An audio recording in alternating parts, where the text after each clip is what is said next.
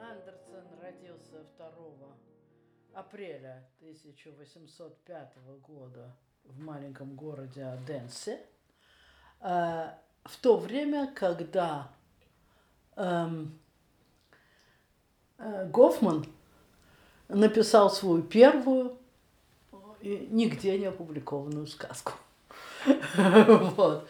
Это как бы совпадает.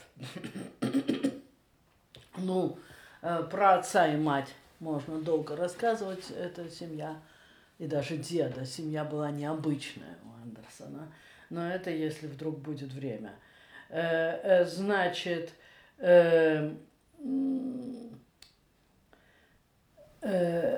про то, что он пошел в еврейскую школу, это я все правильно изложила.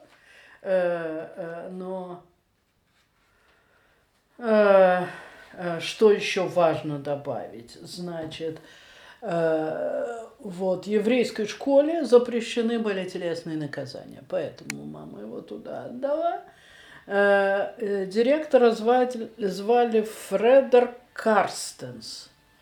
Судя по тому, что его звали Фредер, он был либо ассимилированный, либо даже крещеный еврей но школа была все равно стопроцентно еврейская, там преподавали и иврит, и действительно Андерсон овладел им настолько, что уже в старости, будучи в Венеции, он пошел в гетто смотреть просто.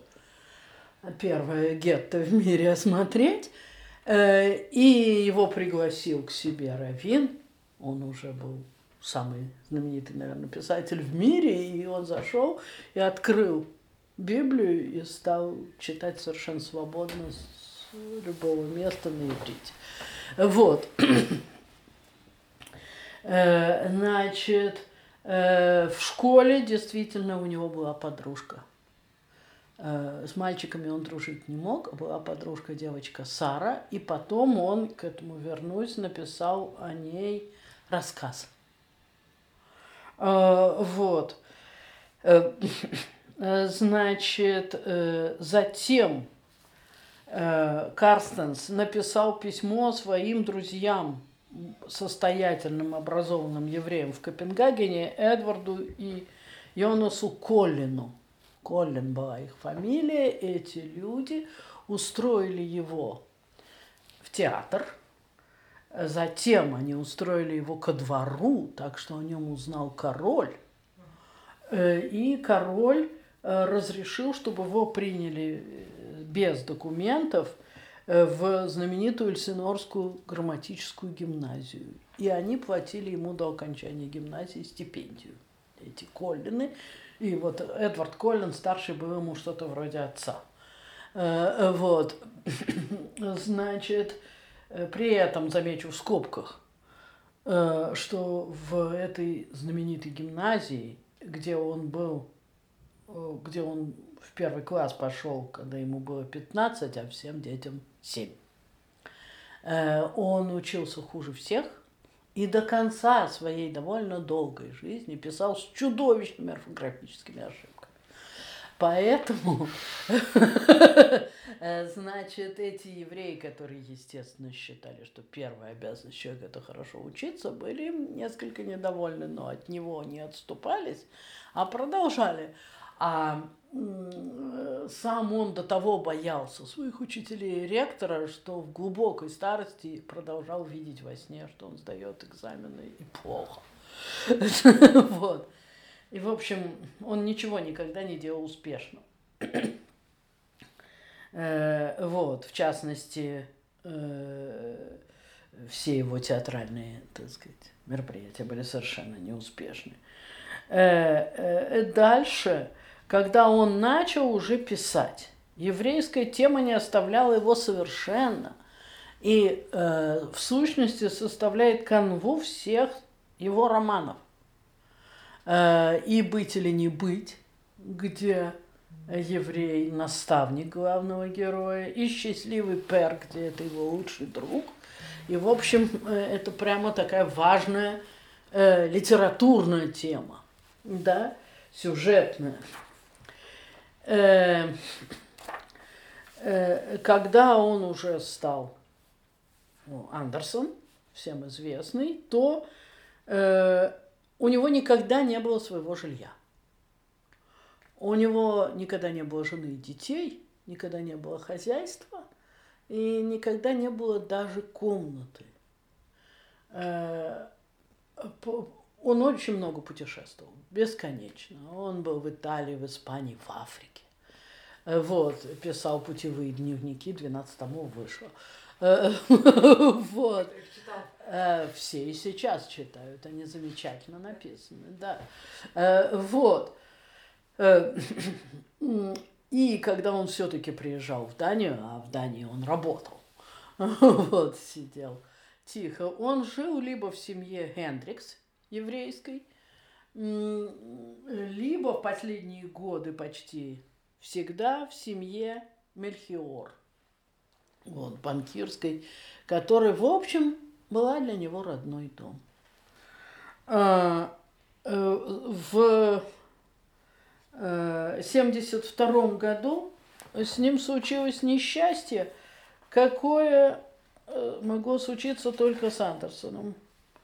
Э, он упал с кровати. Вот. Видимо, он страдал всю жизнь синдромом Марфана, но тогда это было неизвестно и никто не понимал. Он был невероятно высок, с несоразмерными по длине руками, ногами – шеей и такими большими ногами, что ему, когда стало сколько-то денег, даже шили обувь на заказ. Э, и очень плохо ходил, и плохие были кости, и непонятного происхождения боли. Я думаю, что это синдром Марфана, в общем. Э, и э, когда он упал с кровати в каком-то путешествии, он расшибся так, что уже не поправился. И тогда он переехал к Мельхиорам и прожил у них последние три года уже, в общем, безвылазно в их саду и доме. И Доротея Мельхиор описала его последний день и смерть. Она, в общем, была ему мать, несмотря на то, что ему уже было 70, и кормила его с ложечки, описала его последний день и закрыла ему глаза, умер он 4 августа 1975 года. Э, э, вот. Э, если говорить именно о еврейской теме, то иногда он даже выступал впрямую, что в его время было совершенно не принято в этой среде, как бы второго назвать просто трудно. Да, вы понимаете, он умер за 25 лет до дела Бейлиса и э, дела Дрейфуса. За 40 лет до дела Бейлиса и за 25 до дела Дрейфуса. То есть еще эта тема не поднималась, не всплывала. Э, э, вот. Э, на него, может быть, оказало большое влияние, он об этом писал в дневнике, э, что он пришел в Копенгаген – 4 сентября 1819 года в возрасте 14 лет с 13 долларами в кармане, сказав своей маме, которая плакала и спрашивала, зачем же ты едешь и когда же ты вернешься, я еду за славой и вернусь, когда мне поставят здесь памятник. Что исполнилось буквально.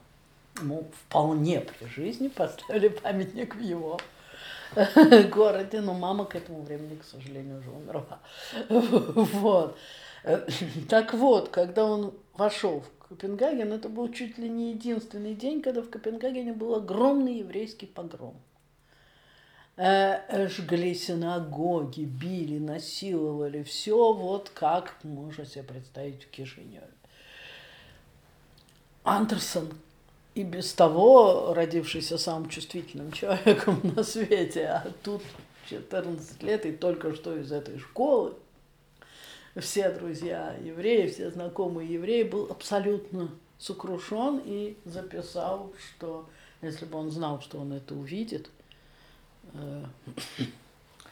он, наверное, никогда не пришел бы в Копенгаген и молит Господа Иисуса спасти этих людей и так далее. Действительно, на следующий день навели порядок, король просил прощения у еврейской общины и так далее.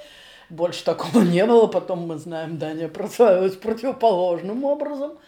Но как-то он понял, и это стало для него важно, для всего его творчества, что вот какая, какой-то человек, какие-то люди могут оказаться совершенно беззащитными.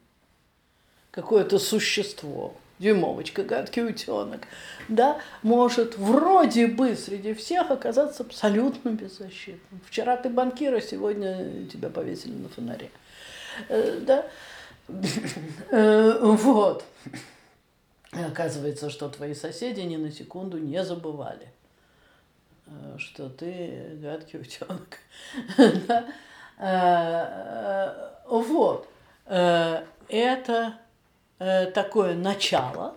А есть одно его вполне публицистическое высказывание, уже когда он был, уже вышли сказки и истории в двух томах, Э, в 35-м, 45-м, в 55-м, да, переведены на все языки и все, он приехал в Голландию.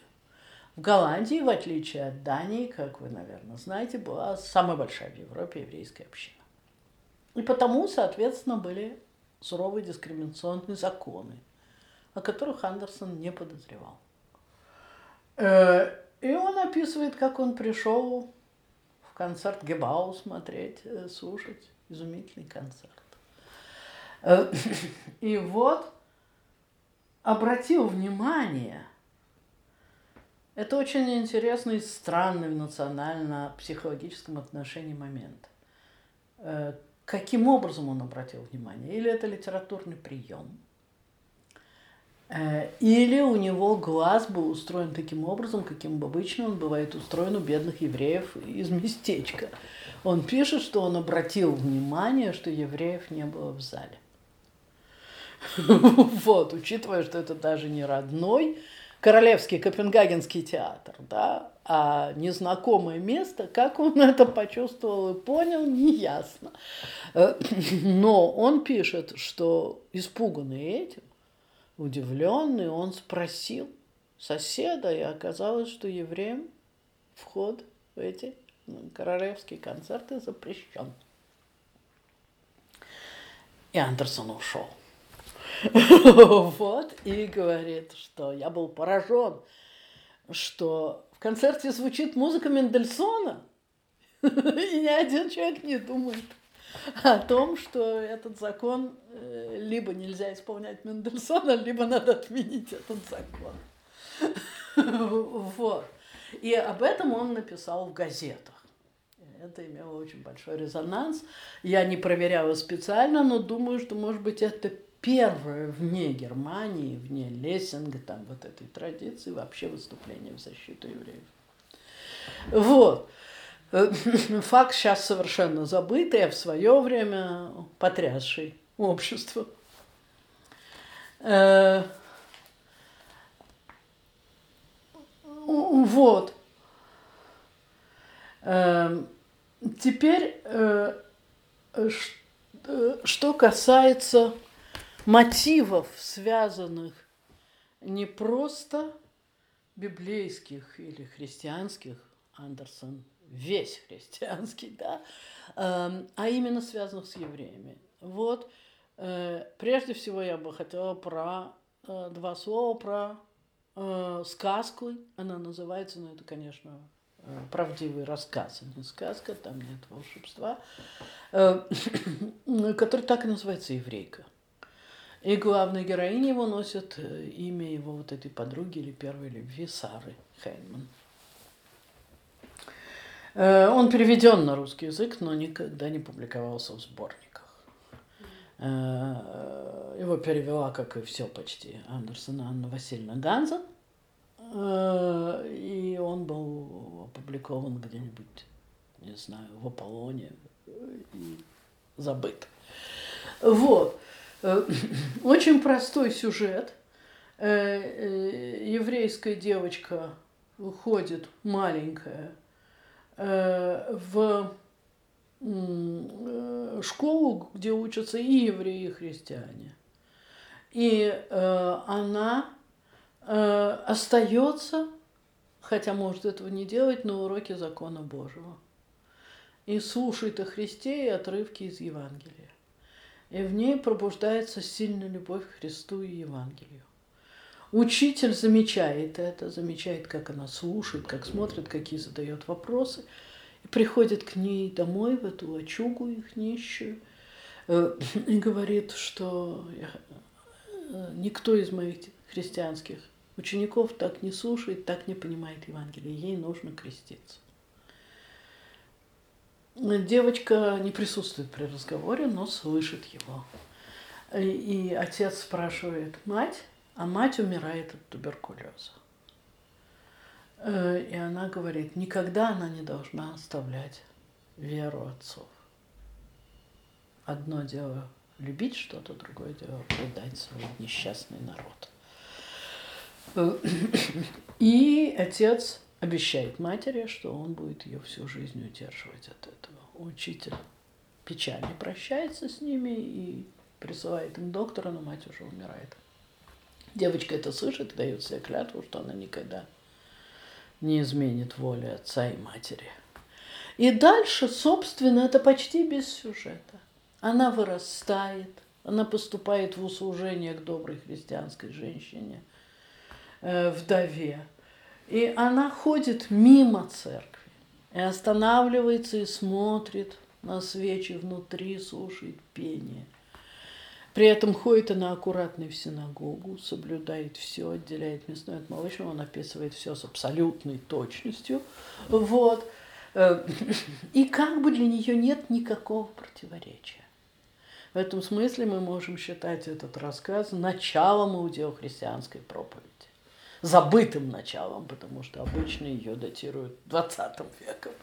Э, вот, потому что там этот вопрос поднимается. Она любит свою синагогу, любит друзей, э, любит и уважает хозяйку, которая уважает ее обычаи, не мешает ей в этом. Но как бы Христа она любит больше всего и не может понять, что, что мешает. Но она обещала отцу и матери – оба уже покойные, она ходит на еврейское кладбище, на их могилу, и думает о том, что когда она умрет, на ее могиле не поставят крест и плачет. Э, вот. Э, э, хозяйка разоряется. И она уже совсем старая и больная, и как бы не до конца, видимо, понимает, как изменилось ее финансовое положение. И Сара начинает наниматься повсюду, мыть пол, там, таскать что-то тяжелое – чтобы поддержать не выходящую из дома старую хозяйку, больную на каком-то приемлемом уровне. Заболевает, э, ложится на другую кровать рядом с хозяйкой и умирает. Хозяйка спрашивает ее последний, чего она хочет, начинает сама за ней ухаживать, она просит, чтобы она читала Евангелие. Так она умирает, и он говорит, на ее могиле не поставили креста, ее похоронили, как она завещала с родителями она осталась верна, верна э, вере отцов и обещанию данному отцу и матери, но никто в этом городе так не любил Христа, как эта еврейка. Вот. Э, ну, как сказать, э, сейчас для нас этот рассказ не представляет собой ничего особенного. Это не снежная королева, не русалочка, да, э, его гениальность э, не просматривается в этом рассказе. Но весь XIX век ничего подобного не написал ни один другой человек. Вот. И даже не думал как бы, об этом, потому что есть много историй о крестившихся, например, Владычный суд Лесков и так далее, но о не крестившемся евреи такого рассказа нет. Вот. Ну, то есть одобрение, выражаемое им тому, что она не окрестилась, неслыханно. Вот. Неслыханно для Бердяева и Булгакова на пороге Второй мировой войны, понимаете? То есть он опередил в этом смысле на сто лет вот, эм, христианскую мысль, и это важно, потому что его никто особенно мыслителем-то не считает. Все мы знаем, что Андерсон был, наверное, из всего человечества человек с самой богатой фантазией. Но чтобы у него были какие-то обширные богословские мысли, вот, а это, в общем, не предполагается. Вот в смысле иудео-христианства он может быть пророк. Вот. Э, э, я думаю, что евреи-то как раз очень чутко читали это все и отмечали, как это свойственно евреям, все хорошее, что он говорил. Но христиане совершенно нет. И это забылось и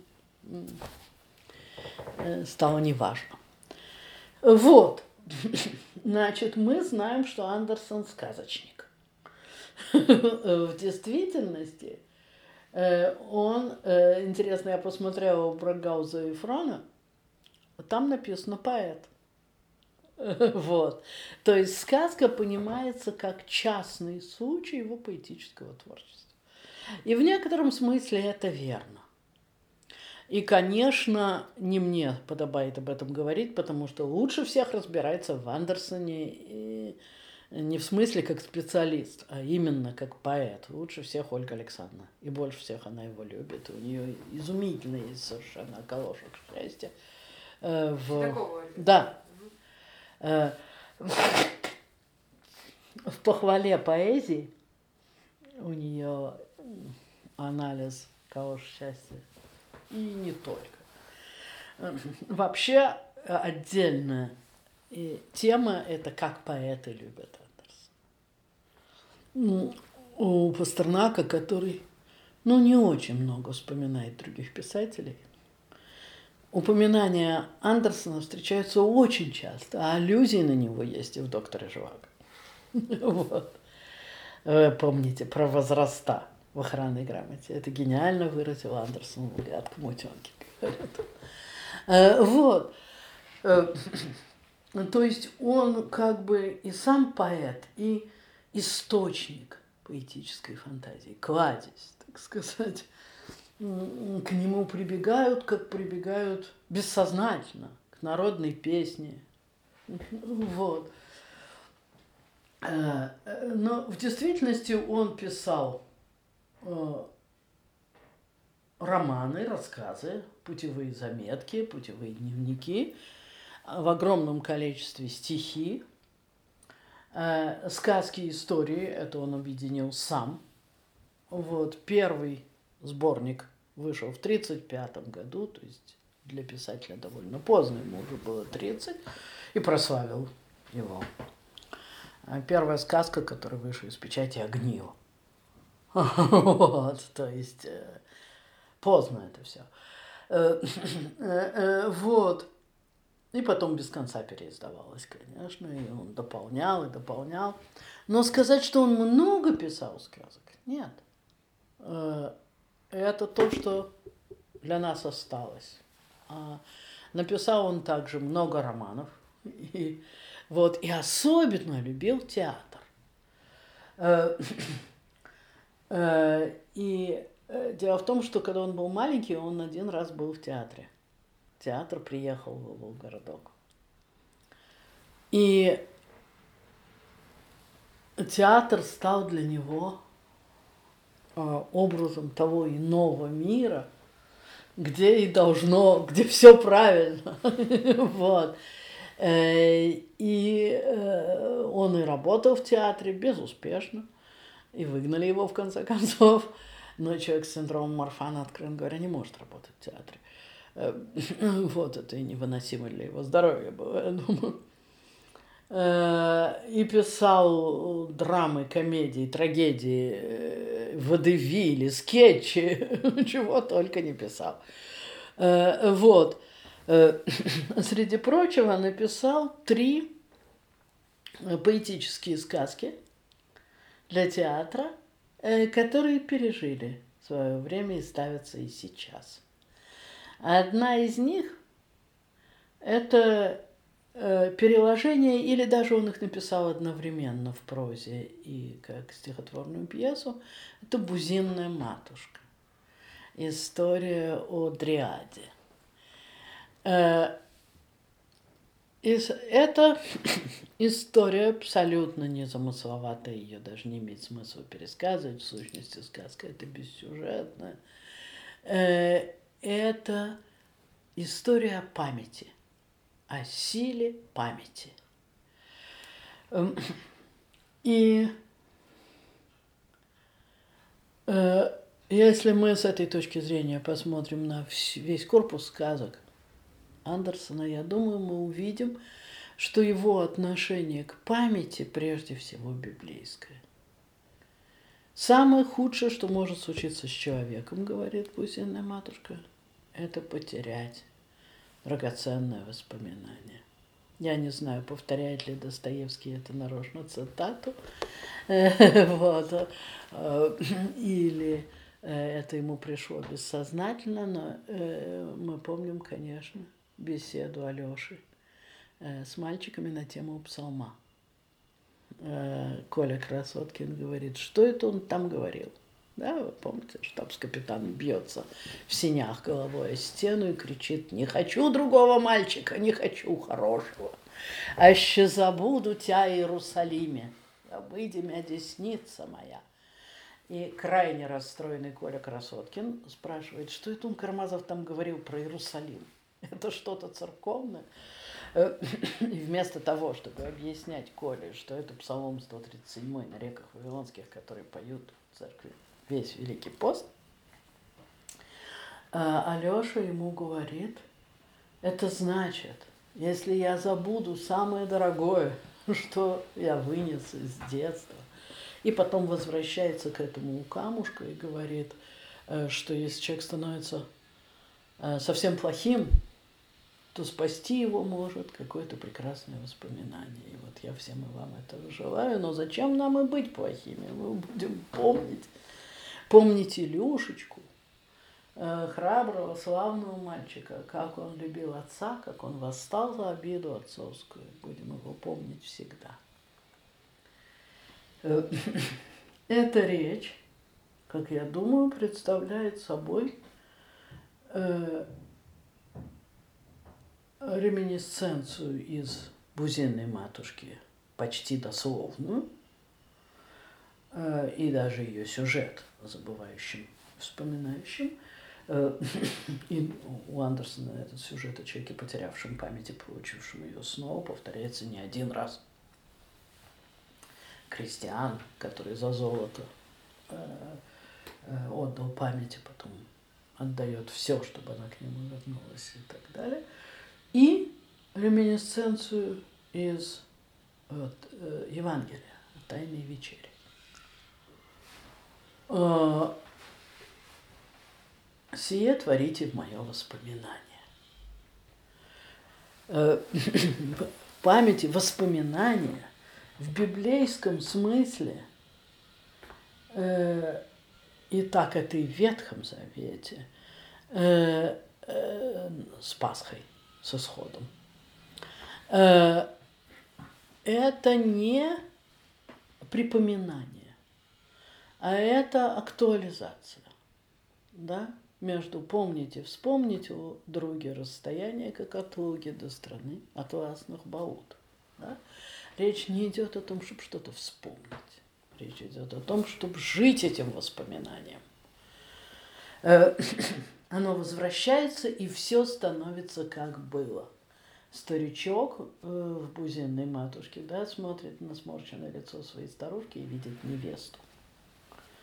Э, это не то, что он вспомнил, как она была в день свадьбы. Это он ее так и видит через 50 лет. Э, другие видят старушку, он невесту. Вот. Э, это формулировка библейского сознания. Она звучит в пасхальной годе. Бахоль дор вадор хаяв бенадам лирот этот смоки и рот смоя цаба В каждом человек обязан смотреть на себя так, как будто он сам сегодня, этой ночью вышел из Египта. Э, вот, в этом смысле слова Христа, э, меняя, разумеется, содержание, не меняют алгоритма. Воспоминание, о котором идет речь на Тайной вечере, это не то, что «эх, помню, помню». Бывало, сидели мы с учителем. Это то, что в тот момент, когда мы произносим эти слова «Вечере твоя тайные дней, Сыне Божий, яко участниками оприми», причастника, участника, да, мы оказываемся там, и оно оказывается здесь. Э, э, вот. Достоевский э, подходит к этому со всей, так сказать, христианской серьезностью и осознанностью, и, я думаю, мыслит о неиерархической церкви, о церкви детей, которую создает Алеша вокруг камушка, который есть Илюша. Но если мы обратим на это пристальное внимание именно на этот камушек, то мы увидим, что и Илюша выступает в особенной библейской роли, как защитник отца.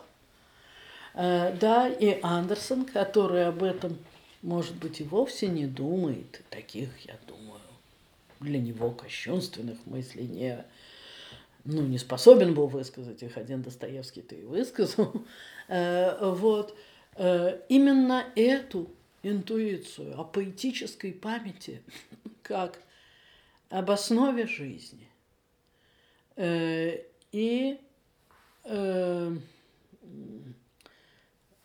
Э, как это бы сказать, э, делает фоном своих сочинений. Э, поэтическая память – это живая память, да? Как об этом говорит Фолкнер, и слова эти существуют совершенно отдельно от самого великого писателя, так что их даже цитировал президент Соединенных Штатов. Э, вот. Прошлое никогда не умирает. Оно даже и не прошлое. Вот. Э, в такой душераздирающей сказке романе Иоб и Кристиночка поздней Э, основаны, я думаю, на личных глубоко переживаниях сказки Андерсона. Э, в конце герой держит на коленях дочь, разумеется, не его, а его единственной любви умершей, которую зовут так же, как ее, Кристиночка – и этот ребенок э, воплощает для него и ее, э, и воскресенье. Да? Она умерла, умерла молодой, но вот она, Кристиночка.